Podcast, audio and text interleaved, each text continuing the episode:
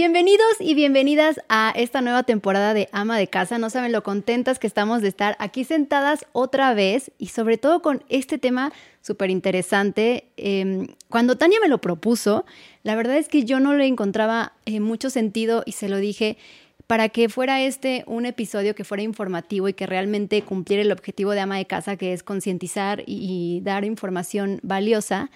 Y entonces te pones a investigar y, la pues, todo lo que te encuentras al respecto.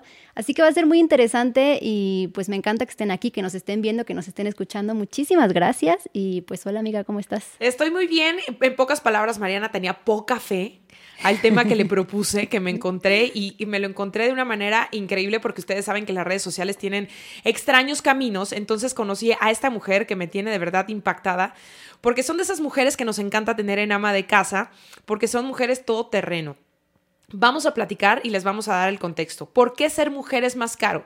Si ustedes no habían caído en la cuenta que eh, para nosotras como mujeres evidentemente a nivel mundial tenemos una desigualdad tremenda, ¿no? En cuanto a derechos, en condiciones, eh, violencia, todo. Hay una desigualdad, ¿no? Que no vamos a entrar en ese detalle, solo vamos a, platicar de por qué te cuesta más trabajo más, más costoso porque es más costoso ser, ser mujer. Y para eso tenemos a, Margarita Gastelum, que ella está no tan lejos, está en Panamá. Poquito sí, pero digamos que la vamos a sentir más cerca que nunca. Gracias por, por acompañarnos, porque tienes eh, una cuenta increíble en Instagram y por eso te conocí. No sé cómo llegué a ti, pero son de las cosas que soy una adicta a tu cuenta. Así que bienvenida, eh, mi querida Maggie. Gracias de verdad por hacernos el honor de acompañarnos este día aquí en Ama de Casa. No, muchísimas gracias a ustedes, les agradezco la invitación porque aparte me están haciendo perder un, un es mi primer podcast, entonces es como, es un milestone para mí esto, les agradezco que me tengan la confianza de tenerme aquí. No, hombre, encantado, sí es que Margarita, yo decía, es una todoterreno porque, porque ella es, ella es mexicana, pero vive en Panamá. Cada cuatro años tiene que cambiar de residencia por el trabajo de su esposa. Eh, con un tercer hijo se aventó a estudiar la licenciatura en psicología, pero trata temas de Em, control de, las emociones, ¿no? Eh, muchos temas eh, de, humanos y además estuvo involucrada en, cultura y arte cuando vivió aquí en la Ciudad de México. Y bueno, te hace de verdad una mujer sumamente eh, interesante y además también una mujer con las credenciales para hablar de feminismo y hablar de este tema que ahora nos tiene reunidas, que es ¿por qué ser mujer es más caro? ¿Por qué? Porque tú pusiste un post justamente dedicado a este tema, Maggie. Bueno, eh, para empezar, yo eh, me, enfocaba más que nada en todo lo que es eh, feminismo. El feminismo, quiero, quiero darles mi punto de vista, mi definición de feminismo, es, es la idea radical de que somos iguales. No es nada de que las mujeres arriba de los hombres, no. Aquí es la idea radical de que somos iguales. Entonces, hay dentro de todo esto que yo me he estado eh, documentando y leyendo la historia del patriarcado, y bueno, ese es otro rollo súper intenso, pero eh, por ahí ya me había tocado leer sobre el impuesto rosa, que está malamente nombrado como un impuesto porque nada tiene que ver con, con el gobierno, o sea, no es, no es que ese dinero vaya, se recaude, esto viene más que nada del marketing, y de las empresas privadas. O sea, no es, no es que uno lo pueda regular en cuanto a, a, que cambie una ley. Bueno, seguramente sí se puede, puedes, puedes meter presión. La, la Profeco, por ejemplo, está muy enterada de, de todo este problema. Y es más que nada un rollo de marketing porque las mujeres somos las que movemos eh, más del 70% de la decisión de compra en el hogar. A pesar de que no seamos las, las que ganen más dinero porque sigue habiendo esta desigualdad en cuanto a sueldos, la mujer es la que tiene la decisión de compra. Y de ahí se agarran mucho para, pues, para poner e, esa persona que tiene la decisión de compra hacia sus productos, pues le, le encajen un poquito más la uña. Podemos decir un poco que, ay, perdóname, Maggie. No, no, no, discúlpame, tú dime. Justo quería, eh, quería aterrizar que el marketing lucra un poco con la identidad de género. ¿No? Y nada más porque un shampoo tiene un poco de rosita y porque tiene una flor, es algo que está un poco más embellecido, que tiene como más detalles y entonces esto hace que el producto sea más caro, siendo el mismo producto. el mismo producto. Por ejemplo, un, producto para la caída de pelo, ahorita que yo estoy en posparto, es más del 200% más caro dirigido hacia las mujeres que los hombres, teniendo los mismos ingredientes, diciendo exactamente lo mismo, solamente porque dice for women. Entonces, es como, es una locura, pero a la mujer le trauma más quedarse calada que al hombre. Entonces, ni se va a poner a fijar cuál tiene mayor precio, lo va a comprar porque lo va a comprar. Y no, y esto además va desde el nacimiento, porque ahorita yo lo que lo traigo muy fresco, ¿no? Amelia, mi hija, tiene ocho meses, hoy fui a comprarle ropa, ¿y qué creen? Que la ropa de mujer es muchísimo más cara, o sea, el mismo pantalón que es de niño, el de niña que tiene eh, brillitos y eh, unicornio, te cuesta, pues no el doble, pero sí considerablemente más caro en la ropa no nomás es que sea más cara, también la ropa de las niñas viene más estrecha. Sí. Entonces, por ejemplo, yo tengo una amiga que tiene mellizos y tiene que estar cambiándole más, más, y crecen igual. Y tiene que estar renovando más rápido la ropa de la niña porque todo viene más pegadito, más ajustadito. O sea, todo viene más estrecho en niñas que en niños. Como, como una ah y luego la onda también de los de los pockets que la, ropa de las niñas no tiene no tiene em, bolsillos. Y yo me di cuenta por comprando o sea que, que ahí fue donde me dio el clic que ya había leído de esto comprando chupetines. Sí los chupones ya lo veo en esta página famosa que todos vamos. Entonces ya me salen todas las fotos y en eso pues ya veo unos chupetines de yo tengo dos niños, ¿no? Entonces, pues ya vi el, de, la, el de la jirafa con el, con el cocodrilo. Y enseguida estaba el del moñito con la bailarina. Y dije, ay, pues le compraré. Y en eso que voy viendo. Y era una diferencia, pero como de, no sé, más del, más del 50%. De, de, pero era el mismo chupete, nomás que uno tenía una jirafa y otro tenía una bailarina. Y como... ¿Qué? Sí. A ver, Maggie, pero ayúdanos a entender ayúdanos a entender porque hay un ser supremo. ¿Quién, ¿Quién nos está haciendo esta maldad? ¿Quién nos quiere hacer tanto daño? O sea, ¿de dónde nace esto de cargarle la mano a las mujeres? O sea, en este sentido de, pues, que gasten más, siendo, siendo lo que acabas de decir, ¿no? Que al final del día las mujeres somos las que recargamos con este tema de la decisión de la compra, ¿no? Híjole, no sé si quieras entrar en eso porque ves bien, sí, pero tenemos toda una historia de patriarcado. Eh, este es, o sea, este es un tema de discriminación. Sí. Porque pone a la mujer en un lugar vulnerable. Sí, frágil. Siendo las mujeres que ganamos sí, de, de, de entrada, tenemos sueldos menores que los hombres y aparte nos hacen todavía más vulnerables al aumentar nuestros gastos. Entonces, somos más vulnerables, tenemos que estar en más, o sea, tenemos tendríamos que estar como bajo más control hacia el patriarcado. Hay un libro muy bueno, luego ahí te lo voy a escribir por si lo quieren poner en la, sí, referencia de este post que se llama The Beauty Myth, el, el mito de la belleza. Entonces habla de cómo, ok, las mujeres eh, hace 50, 60 años estaban en las casas, no tenían oportunidad tanto de tener puestos de trabajo, habla toda la historia de la secretaria, de cómo fue evolucionando y todo esto, pero también es como, ok, las mujeres salieron de su casa, se liberaron de cierto modo, pero ahora la, la, industria privada las está haciendo otro, tienen otro tipo de esclavitud mediante el marketing y mediante las necesidades que les crean para que sigas estando de alguna de otra manera, pues un poco suenan fuerte mis palabras, yo sé, pero es un tipo de opresión. Completamente. Y aquí Mariana y yo lo tenemos súper claro que una vez te vamos a compartir esto. Eh, se nos ocurrió, subimos una foto, no sé, de cumpleaños de nuestros hijos tienen la misma edad. Nos acabaron diciendo que nos veíamos terribles, ¿no? Porque no traíamos maquillaje, una cosa así. Nos hicieron pedazos. Porque además pues sí, los medios nos han hecho creer que una mujer no tiene el derecho a salir una fotografía si no trae maquillaje. Pero así crecimos, entonces ya vivimos además con este temor de no, no, no.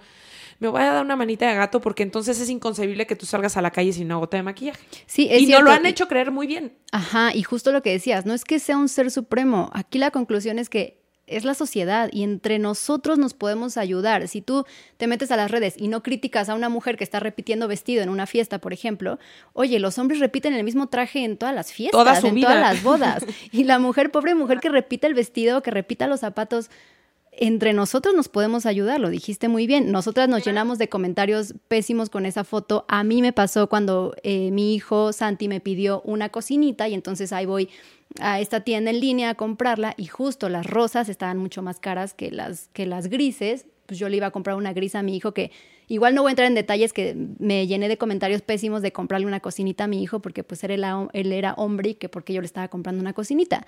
Pero sí es cierto, ahí también me di cuenta de la diferencia de precio, de costo, porque la rosa tenía florecitas y estaba pues más bonita y pues las rosas eran más caras. Sí, es una locura y más y más lo que dices de, de, de comprar la cocinita. Yo estoy casada con un europeo, pero soy del norte. En el norte los hombres, o sea, esta epifanía del hombre del macho mexicano, ¿no? Sí. Y, y cuando nació mi segundo, le compramos a mi primero una carriola con una muñeca porque él quería jugar a ser papá. Mi esposo es mi esposo cambia pañales, él me enseñó a cocinar. De hecho, él me enseñó sobre feminismo. Es gracias a él que empecé a, a a entender todo el tema del feminismo y haz de cuenta, bueno, no, no, no. Antes yo tuve a segundo en los mochis, en el norte, y yo llevaba a, mi primero a todos lados con su carriola y su muñeca, y era como, seguramente se quiere hacer como la Angelina Jolie, que los quiere tener a todos así, todos diferentes, y ya sabes, no, no quiero decir, pero este niño tiene una, tiene una imagen correcta, lo que es la paternidad, y a este niño no le daba vergüenza ser un papá este, activo y, qué bueno, y a él le gusta jugar a ser papá, genial, ¿sabes? O sea, y ya nada más para que sepan, como dato, esto lo acabo de leer el otro día, que los, los niños que juegan desde chiquitos con muñecas generan más empatía a, a, las otras personas. O sea, ya la ciencia de verdad no es cosa que es una nueva era o estamos revolucionadas o no, este que queremos cambiar eh, las tradiciones. No, esto es real. O sea, el tema es que sí está comprobado que, que, si los niños juegan también con, con muñecas y se familiarizan con ellas, pues les va a cambiar el chip en todo sentido en la vida, ¿no? Se van a hacer niños más, más empáticos. Pues es que imagínate, si a nosotras nos enseñan desde chiquitas y nos entrenan a ser eh, mamás, incluso te enseñan cómo tapar a la, a la, muñeca, que si la muñeca tiene hambre le tienes que dar de comer, que bueno, pues imagínate entrenar a los niños desde chiquitos para que también sean papás. Sí, completamente. Ahora, Maggie. Claro, por supuesto. Y, y, y otra cosa es que, ¿por qué da vergüenza? Una niña sí puede estar en clases de fútbol y presumes a tu niña porque es súper buena en fútbol y por qué te daría vergüenza que tu hijo estuviera en ballet. Completamente. A ver, no porque esté en ballet no va a tener nada con su orientación sexual. Aunque lo metas en fútbol o ballet, su orientación solo va a ser la que ya es. Y a, ver, ¿cómo se llamaba este español guapísimo que bailaba? Ay, no, un bailarín que, o sea, que tiene hijos y es papá y es bailarín y no pasa nada, pero, pero da vergüenza. O sea, una niña sí se puede ver como niño, pero un niño no se puede ver como niña. Completamente. Este es un buen llamado al sistema educativo, ¿eh? para que también las clases extraescolares y todo esto, donde no dejan entrar a las niñas a la clase de fútbol, ni dejan a los niños en la clase de hawaiano. Completamente. Digo, hay un llamado nomás. Pues hay quienes que... de la que decían que las habían criticado mucho porque no estaban maquilladas es... A ver, es que también son las redes, Tania. O sea, ¿qué onda con todas estas mamás perfectas, guapísimas, cuerpazos, cuatro hijos, carrera? Y eso es imposible. Imposible voy con la misma palabra, es opresivo, estoy exhausta, o sea, no me puedo, no me voy a pintar, o sea, no puede ser todo. No podemos ser superhéroes. No pasa nada que no te maquilles un día. No pasa nada que no seas tan excelente madre. Y que no hayas recuperado tu cuerpo. sí, y que no hayas recuperado tu, tu, cuerpo porque de repente se volvió como una moda de ya. Tuvo a su hijo y ya se ve increíble. O sea, parece que ni lo tuvo. No, pues yo quiero ver que sí se vea que lo tuve. ¿No? Porque mis nueve meses me costó cargarlo y muy orgullosa estoy de mis estrías y de las marcas y de la celulitis y de todo lo que me salió porque ahí está, ¿no? La prueba viviente. No, Y, y, con lo que dices, regresando un poco al, al lo que se dice del impuesto rosa, a ver, ¿Cuánto gastamos en tratamientos estéticos? ¿Cuánto gastamos en cremas que según te quitan las estrías? ¿Cuánto gastamos en redes te dicen, ay, es que ya tienes arrugas? Pues sí, o sea, me conociste hace 11 años y hoy ya tengo una arruga más. ¿No? Porque uno evoluciona, porque uno crece y tú me estás obligando a que yo vaya y gaste en a ponerme botox y hacer tratamientos estéticos que a lo mejor puedo yo pensar que no es necesario, ¿no? Un poco alimentando este amor propio, yo puedo decir, no, me gustan mis arrugas y, y, así, pero la sociedad nos dice lo tienes que hacer. Y entonces alimentamos este impuesto en donde sí, las mujeres gastamos más en tratamientos, en cremas, en estética y en todo. Sí. Pero te voy a contar otro dato de, de, la historia donde, donde, donde te digo cuando las mujeres salieron de las casas. Cuando las mujeres todavía no trabajaban, no tenían la presencia laboral como la tenemos ahora, la industria de los electrodomésticos era multimillonaria. Estarles vendiendo, pues fue cuando nació el Tupperware, no sé si puedo decir Sí, puedes decir todas las que este quieras. Este, cuando nació, cuando, o sea, cuando todos se lo vendían a la mujer para su casa. ¿Qué pasa? La mujer se sale de la casa, ¿qué les vamos a vender? Belleza. Claro. Que siempre tienes que estar guapa, siempre tienes que estar flaca, siempre tienes que estar... Entonces, la industria de la belleza, la cosmética y la farmacéutica se va hasta arriba. Entonces, es a cómo va evolucionando la mujer, cómo, qué le vamos a seguir vendiendo, ¿sabes? Y ahí es en donde viene toda la industria multimillonaria que ahora son las cirugías y las y las y, todos los productos que dices que para adelgazar, que para que no te salga la arruga y para que te veas sin manchas y todo esto. Bueno, pues continuamos en ama de casa y mis muy queridas amas, ustedes son testigas, les he contado aquí muchas veces que pues yo crecí en la Piedad y como buena piedadense nuestra playa más cercana era Vallarta. Entonces crecí en las vacaciones familiares, pero también como yo le digo en mi época de estudiambre, ¿no? Que apenas alcanzabas y ahorrabas como pudieras para venirte con los amigos de fin de semana a Vallarta cuando estudiaba en Guadalajara. Y la verdad es que amo estar aquí en Vallarta, conocerte a ti. Les, les voy a platicar, estoy con, con, Mauricio Leal, que es el chef, eh, uno de los chefs fundadores, el patrón, el patrón hay que decirlo, del restaurante IQ que se ha convertido definitivamente en un estandarte de la gastronomía en Vallarta.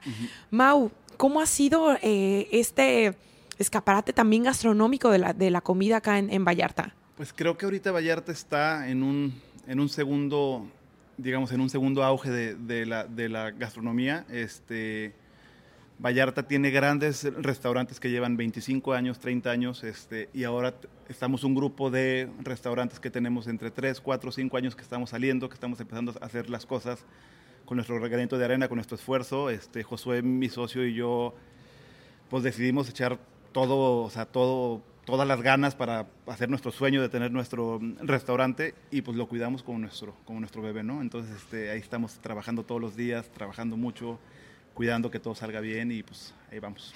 Oye, Ma, pues puedo presumir que con conocimiento de causa, ayer que estuvimos, ayer en la noche eh, en, tu lugar, ¿no? Que, que atesoras con, con mucho orgullo que sabe a tradición, pero también sabe como innovación y a nuevas técnicas.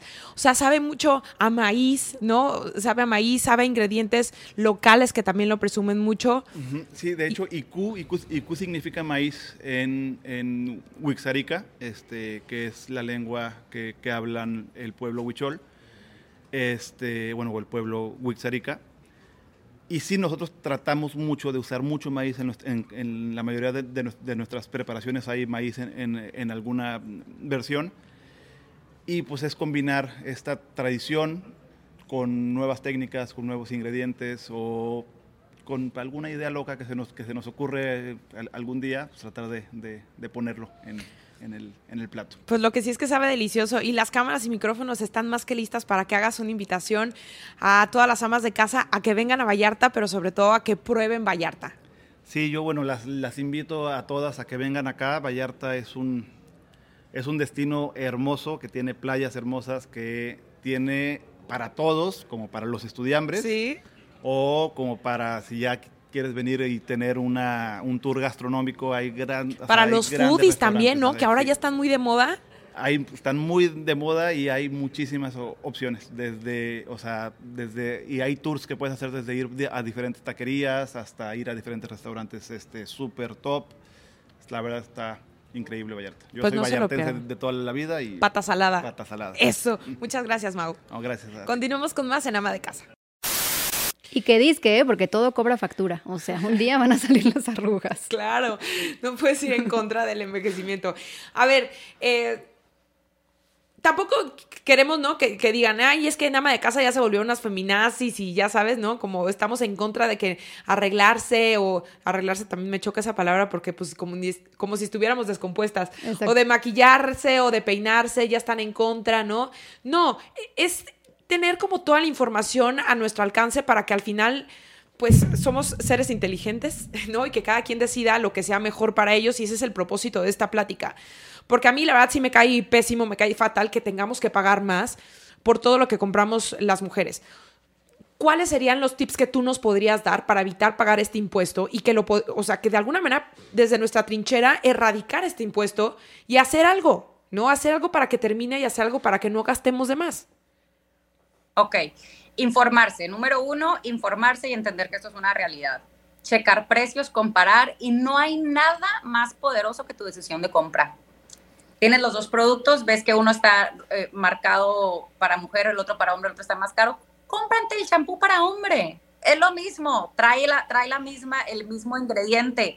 Cómprate el rastrillo azul, no te compras el rosa. Entonces, tu decisión de compra va a ser la que, la que, la que haga el impacto en cuanto a los números de esa empresa. Otra cosa, denúnciala, redes sociales. Es que ahora está tan fácil poderle poner el dedo a alguien que está abusando. Completamente. Le tomas una fotito tagueas a la marca y dices, aquí está, esto es discriminatorio con este tipo de, con este tipo de diferencia de precios. Entonces, esas dos cosas para mí son las más importantes. Luego, ¿cómo educas a tus hijos? Sí, claro que hay niñas que les encanta andar de rosa y con las lentejuelas, por supuesto, no les vas a decir, no, no, porque, a ver, no, claro que se pongan la lentejuela, pero pues también cómprale de pronto la blusa gris que dice adventure, ¿sabes? Sí. O sea, no, no, no, no, no hay que seguir fomentando eso. Si ella lo quiere, qué bueno, pero pues también está el otro lado. Y este, comparte, platícalo con tus amigas, o sea, eh, para que eso siga causando impacto, compártelo. Claro. Comparte la información valiosa. Sí, sobre todo a mí, ¿sabes qué me sigue haciendo mucho eco? El tema de, como decías, la ropa de mujer siempre viene más ajustada. ¿no? Nos pone en una situación vulnerable, nos pone en una situación frágil, para que entonces como que la mujer no sea capaz de, ¿no? que siga sin la capacidad de, hacer muchísimas más cosas que los hombres pueden hacer. Sí, y justo aquí ya llegamos al punto que decía yo al principio de la información valiosa. Sí. Porque yo soy de esas que no se daba cuenta. O sea, yo voy al súper y yo luego, luego voy al shampoo de mujer y luego, luego voy al rastrillo rosa. Y entonces uno no hace cuentas. Sí, ¿no? Y ya si te pusieras a hacer cuentas, eh, yo creo que ya te das cuenta de todo lo que estamos platicando ahorita y a lo mejor podemos sumar para erradicar todo esto. Claro.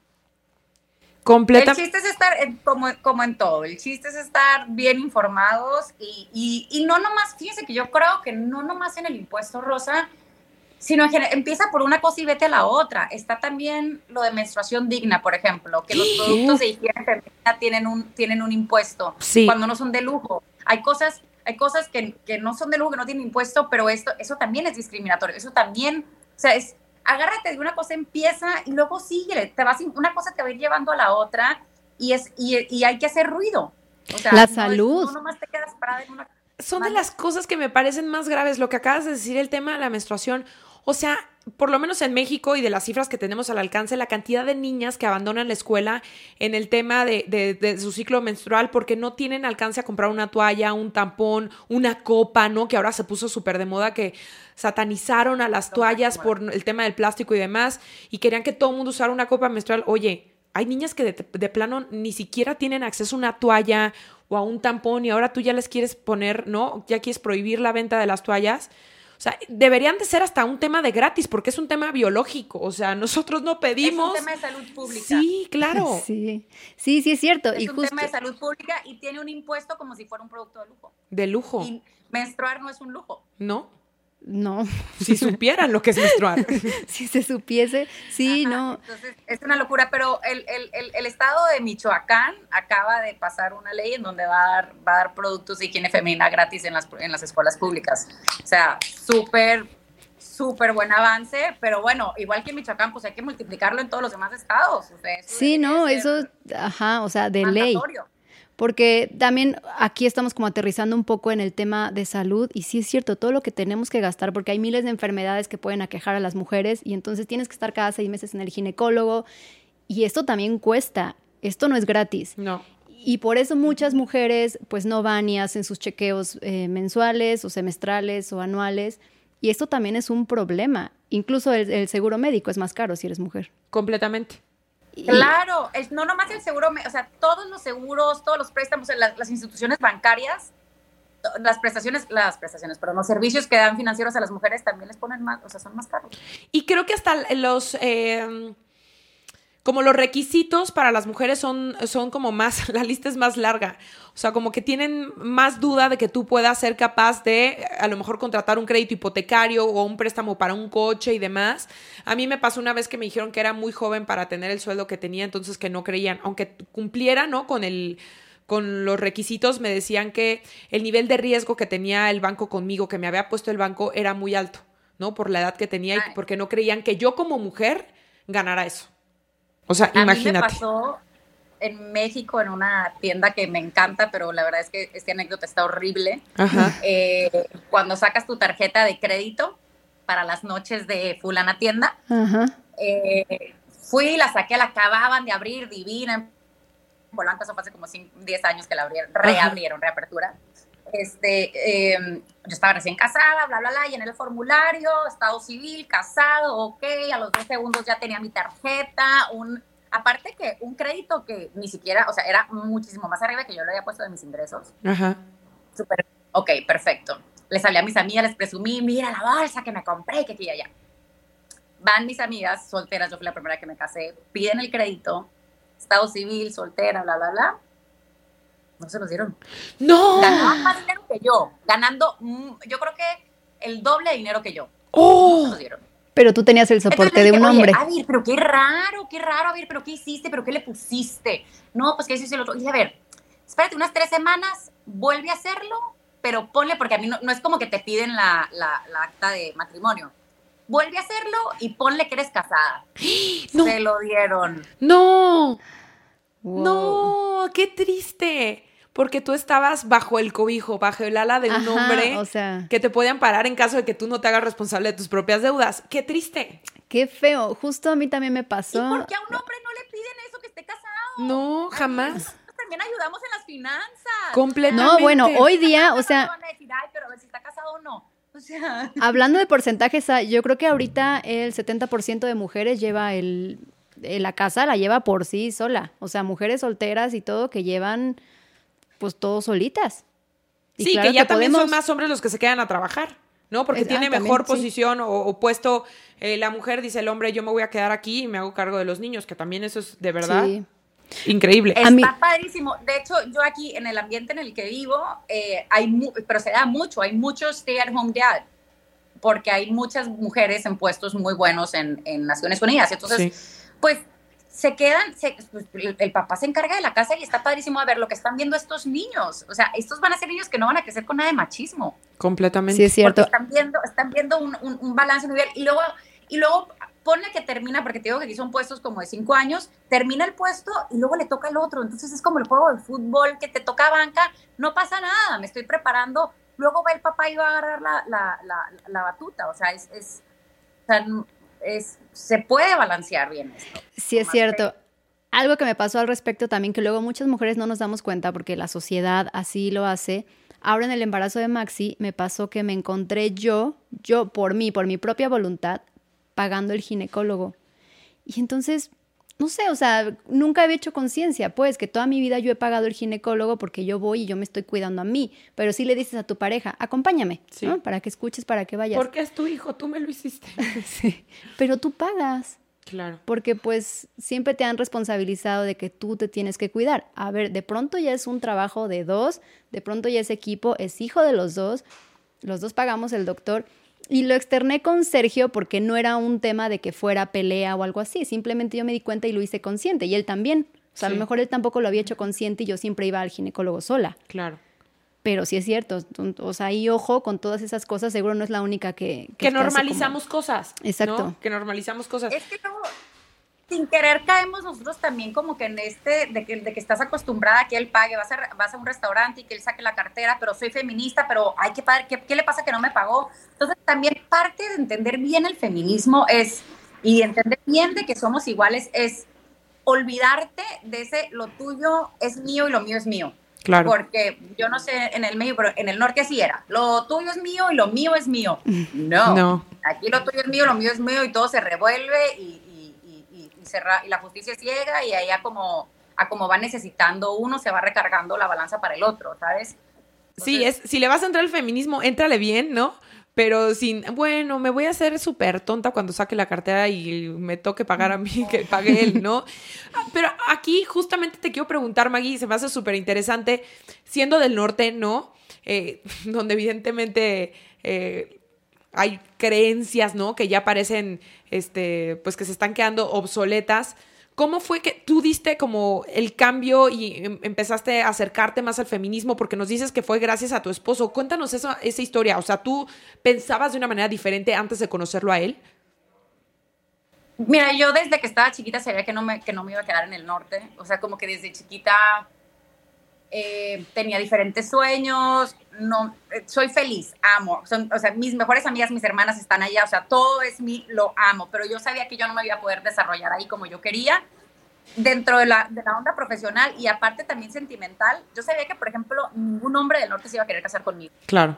No, no, no, y bueno, no me voy a poner en el lado egocéntrico de que yo no me, yo no me quiero casar con ninguno de estos güeyes, no, nadie se va a aventar este trip, para empezar, nadie se va a aventar una margarita.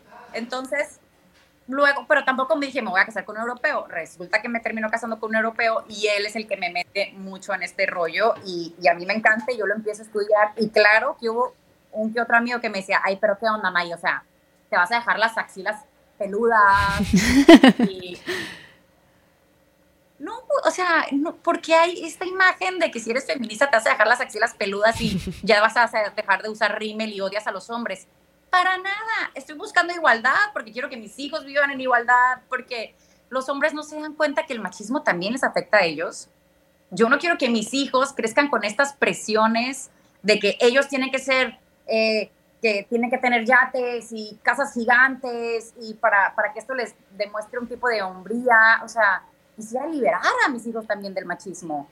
Y yo siempre quería tener niñas por el rollo de, que yo voy a tener niñas, entonces las voy a supercapacitar que sean unas super feministas y en eso, ¡pum! Hombre, yo nunca supe los sexos hasta que nacían. Y ok, hombre, algo, algo tengo que hacer con esto, es, es, una, es una lección de la vida porque es a través de él que voy a, a desarrollar mi feminismo entonces.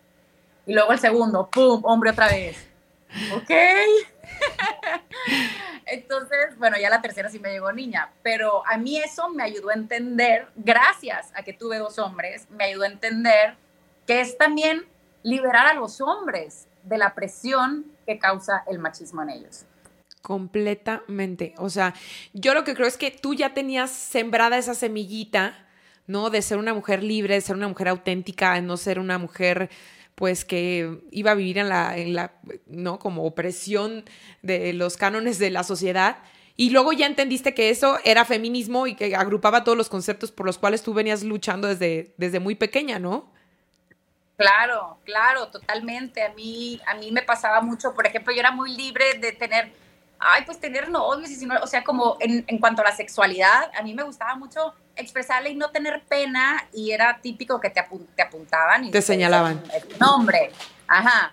Y yo decía, pero ¿por qué? O sea, porque yo no puedo gozar algo que ellos sí lo pueden gozar o porque me lo tengo que callar. Entonces de pronto pues era bien pelado, muy lepera, pero en realidad estaba haciendo igual que cualquier otro güey, nomás que era mujer. ¿Sabes? Entonces ahí fue cuando no me empezó a gustar, cuando no me empezó a cuadrar eh, eh, estos códigos que teníamos que seguir las mujeres para, para poder encajar, ¿no? Y, de ahí. Está increíble escucharte, Maggie, porque tú tienes como un equilibrio entre culturas. Pero lo que sí quiero decir no es que estés casada tú con un europeo. La verdad es que ahorita la información, o sea, ya el Internet está a un clic, o sea, ya hay mucha información. Ya no podemos decir, no, pues es que yo mexicano con mexicana y pues esta es nuestra creencia. O sea, no, hay muchísima información, hay que adentrarnos para que justo este tema pueda hacer muchísima conciencia en la sociedad y en el mundo. Sí, la verdad es que está cañón que ahorita no sabe el que no quiere. Exacto. Completamente. Sí, a mí me, me, quedó haciendo ruido el tema de, yo también, la verdad es que desde muy chamaca fui muy inquieta de La Piedad, Michoacán. Imagínate que es un pueblo de 100 mil habitantes, ¿no? Pues es una ciudad muy pequeña. Sí. Entonces, pues fui muy noviera y tenía, la verdad, nunca lo había dicho, pero tenía muy mala reputación. Porque ahorita lo puedo decir, fui muy noviera y todo el mundo se ría. Ay, fue muy noviera. Pero cuando estaba escuincla era como, esta anda con todos y de puta no me bajaban, ¿no? Y a Dios gracias, de verdad agradezco que fui muy noviera porque hoy he compartido mi vida con un hombre después de 15 años estoy súper segura de que es él y que es el hombre que estaba buscando, el que le entra al parejo conmigo, el que se hace eh, responsable de sus, eh, ¿no? De, sus hijos como papá y no es que me ayude, es que le entra al parejo conmigo porque le gusta vivir su paternidad así, ¿no? Entonces, sí, como sociedad nos falta cambiar muchas cosas y creo que lo que siempre venimos diciendo aquí, Mariana, entre mujeres tenemos que hacer sororidad, tiene que haber solidaridad, tiene que haber este, unión más que nunca para ¿no? O sea, de verdad unirnos más que nunca para justo lo que nos acaba de decir Maggie, ¿no? Denunciar, es muy fácil evidenciar a la gente que se está pasando de lanza, ¿no? A la industria de la belleza, cosmetólogos y demás, decir, ¿por qué me está costando más caro esto? Como mujeres también salir y decir, no le voy a comprar el chupón rosa, no, se lo voy a comprar gris y no va a pasar nada. ¿no? no ponerle aretes a tu hija si no quieres. Sí, porque lo comentábamos, Maggie. Yo fui muy criticada porque no le puse aretes a, mi hija Mela. La mía tampoco tiene aretes. ¿Verdad? Dame tu explicación de por qué tu hija no tiene aretes. Oye, y tengo, y tengo un montón de cajitas. A mí también, y además me, lo siguen regalando. Me las siguen regalando porque dicen, porque no se los pone? Le voy a regalar otros aretes. ya la última vez que me los dieron, les dije, es que Amelia no está perforada y ni se los no voy a perforar hasta que ella decida, ay, bueno, pues ponte, póntelos Ahí los guardas. Y aquí los traigo. Yo me los puse, gracias. Pero te voy a decir, es que yo tampoco tuve aretes. Yo me los puse a los 25 años. Ah, hasta los qué 25 años me puse mis aretes. ¿Tu mamá es una revolucionaria también entonces? Sí, aparte que nací en esta, sí, mi mamá la verdad es que es muy cool y, y, y, es de mis, yo antes de actuar pienso que haría mi mamá porque sí, sí es una mujer que va más, más adelantada de su época pero aparte nací en Estados Unidos y en Estados Unidos es una crueldad. En Estados Unidos no te ponen los aretes en el... Porque en México no terminan de cortar el cordón umbilical cuando ya están... Mi pediatra me dijo, ¿trajiste los aretes? Y yo, no. Ay, bueno, si no, después la puedes llevar al consultorio y se los pones y yo... Mm, no quise entrar en temas. Dije, ah, ok, muchas gracias. ¿Sabes? Porque también dar explicaciones un poco cansa, ¿no? Sí, uno elige sus batallas. Sí, hay veces que cuando te dicen cosas, sobre todo en la maternidad, es mejor decir, ay, gracias Gracias. Justo le decía a Tania, yo no sé si la sociedad está lista para ver a un bebé salir del hospital eh, niño de rosita, ¿no? Y a una niña de azul, pero yo creo que sí podemos ir dando estos pasitos para que pues poco a poco sea posible y, podamos hacerlo porque así vamos a erradicar todo lo que hemos platicado en este episodio, que yo me disculpo, Tania, porque ha sido un gran primer tema. Sí. Lo hiciste muy bien, lo escogiste muy bien. Se te dijo, amiga, que dijo. confiaras. Y además, fíjate, eh, mi querida Maggie, que de pronto cuando tenemos a más invitadas, ¿no? De, te queremos invitar a nuestro podcast Ama de Casa, como que les brinque el nombre, ¿no? Porque entonces Ama de Casa es la antítesis de la revolución femenina y de que somos feministas y demás. Pero en realidad, el hecho de que le hubiéramos puesto Ama de Casa es porque queremos regresarle como todo su poder a este concepto de ama de casa, porque ya no solamente somos esas mujeres que, sumisas que nos quedamos en casa a lavar los trastes y atender 26 hijos, no, tenemos que salir, tenemos... ¿Qué chambón es? Sí. yo que trabajé toda mi vida y cuando nos venimos a vivir a Panamá fue que empecé ya a ser ama de casa que sí me costó mucho trabajo, por ejemplo, cuando, cuando te mudas de ciudad que llenan los formularios, ¿no? De ocupación. wow, porque muchas veces crece tu ego con las etiquetas que te van definiendo, ¿no? Que diseñadora, que presidente de la librera, que... Y de pronto te quitan esas etiquetas y, te y en una hoja te preguntan ocupación, ama de casa, ¿quién soy? ¿Sabes? Pero ahora digo, qué chambón, ¿en qué me metí? O sea, que regresenme allá afuera porque esto está, esto, o sea, es, es, y ahora con el COVID, cómo se dieron cuenta todos, a mí se hace que eso funcionó muy bien, en darse cuenta los papás que se tuvieron que quedar en la casa para que veas el chambón que es esto, ¿no? Claro. si no, no, no, ser ama de casa no son enchiladas. Y es esto, es redignificar, ¿no? El concepto de ama de casa porque es un trabajo dignísimo y aquí estamos y somos, ¿no? más fuertes, o sea, no más fuertes porque no se trata de estar arriba de los hombres, pero es igual de digno el trabajo que hacen los hombres que el que hacen las mujeres y por eso el nombre de ama de casa te lo queríamos contar, Maggie, porque de pronto como que les hace mucho ruido. Sí, hace mucho ruido porque muchas veces, como dices tú, Maggie, las mujeres no decimos con orgullo que somos amas de casa. Entonces, a ver, si lo que estás leyendo en el diccionario de hace 20 uh, años, no, ya hazlo a un lado, porque la ama de casa justo no es la que se queda en la casa limpiando su hogar, ¿no? Cuidando su hogar para que sea un hogar bonito. También somos las que cuidamos nuestras pasiones y salimos y trabajamos y soñamos y hacemos. Y ojalá que ama de casa un día también sea amo de casa y que el amo de casa también esté en el diccionario, y, porque pues ya somos así, ya todo es igual, ya todo es equitativo y vamos luchando por eso en este eh, podcast. Hay que buscar un amo de caso, hay, que buscar, que aquí hay muchos, ¿eh? yo, les puedo, yo les puedo presentar a varios. ya hemos tenido un par. Pero sí necesitamos más, más ejemplos para que agarren fuerza a los hombres y digan, bueno, está bien, sí puedo hacer las mismas tareas. Oye, Maggie, quiero que nos cuentes cómo nace tu proyecto en Instagram, porque es un proyecto bien padre, ¿no? Que, que va muy con, con los valores que, que, que defiende ama de casa. Cuéntanos, ¿cómo nace? Te digo la neta, empezó siendo un escape de mi casa. Bien. O sea, empezó siendo un...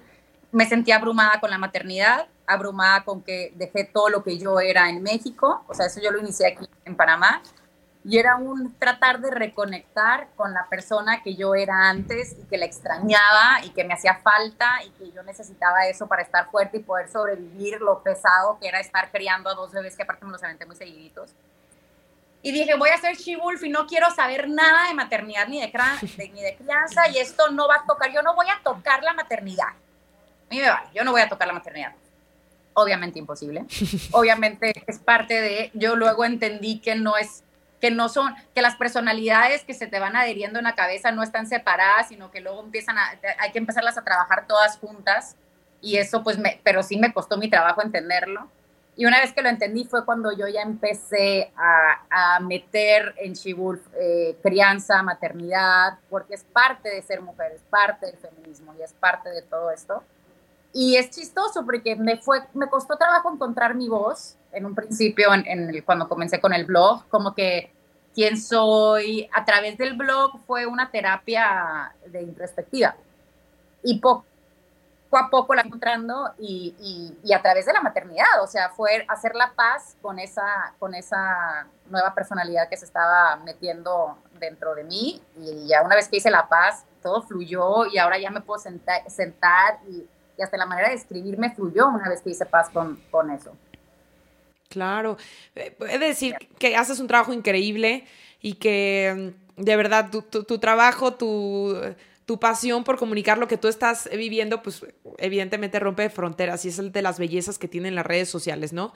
Eh, podemos hablar muchas cosas de las redes sociales, pero hay de verdad cosas que, que hay que agradecerle y aplaudirle, ¿no? A mí me, diste mucha seguridad, lo quiero compartir, cuando tú fuiste de viaje con tu esposo, que te echaste tus, tus copichuelas. yo iba a hacer un viaje también con mi esposo sola y como que estaba de, ay, no, pues estoy en lactancia, no me voy a echar mi copita y ya sabes, no porque tengo un problemita, pero sí se me antojaba, sí se me antojaba y decía, no, y te vi a ti y me envalentoné, dije, ¿Cómo no? Lo voy a hacer, claro que sí, porque merezco ser feliz. Y en Islandia. Y en Islandia, me fui a Islandia y me eché mis, mis vodkas, ay sí. Pero sí, quería decírtelo porque estás... Se muy abrumador, los, los papeles que vamos tomando se vuelven muy abrumadores y, y nos absorben tanto que se nos van olvidando disfrutar las otras etapas que también forman parte de nosotros, o sea, las, las otras caras de nosotros que forman parte de nosotros por estar abrumadas en esto. Entonces es, híjole, hay que aprender a bailarlas todas y dentro de eso está tu yo sexual, tu yo amiguera, tu yo tomadera, tu yo toda, que no quiere decir que te vas a volver una borracha y que vas a estar borracha aquí con, tus hijos. No, encontrar esos momentos de conectar con esas, con esas facetas de tu vida que también te hacen feliz. Completamente. Pues yo, yo te hice caso. Yo dije, esta vieja es una chingona, si ella puede, pues yo también con tres hijos. Tú con tres chingona? hijos. Y yo dije, mi yo tomadora, claro que sí, aquí voy, porque Maggie puede, yo también. Claro. Maggie, muchísimas gracias. Yo creo que eh, un pasito más que podemos dar para, para sumar a este tema es seguir personas interesantes en redes sociales.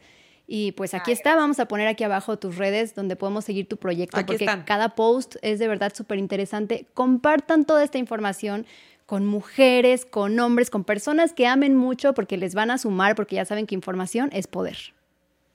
muchísimas, gracias. por tenerme aquí. No, a ti, Maggie, que sea la primera de muchas. de los podcasts. Lo hiciste increíble. Sí, así me siento muy contenta. Gracias, Maggie. Son mis hadas madrinas. Cuando yo sea súper famosa y que haga, y tenga mi propio podcast, voy a decir que ustedes fueron mis hadas madrinas. Por favor, así tipo Oprah Winfrey, una cosa así, que, que recuerdes tus inicios, Maggie. Ay, cállate.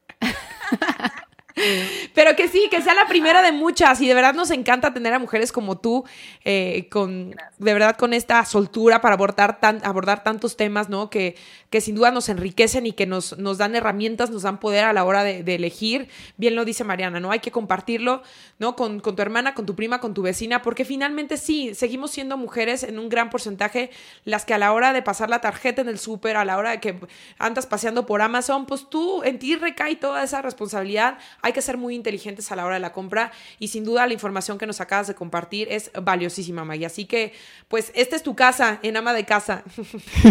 Muchísimas gracias. Les mando un besote a las dos. Mil, mil gracias. A ti, sabemos que tu tiempo es oro porque tienes tres chamacos del otro lado de la pared que están esperando por ti para brincotearte por ahí. Así que gracias y hasta la próxima.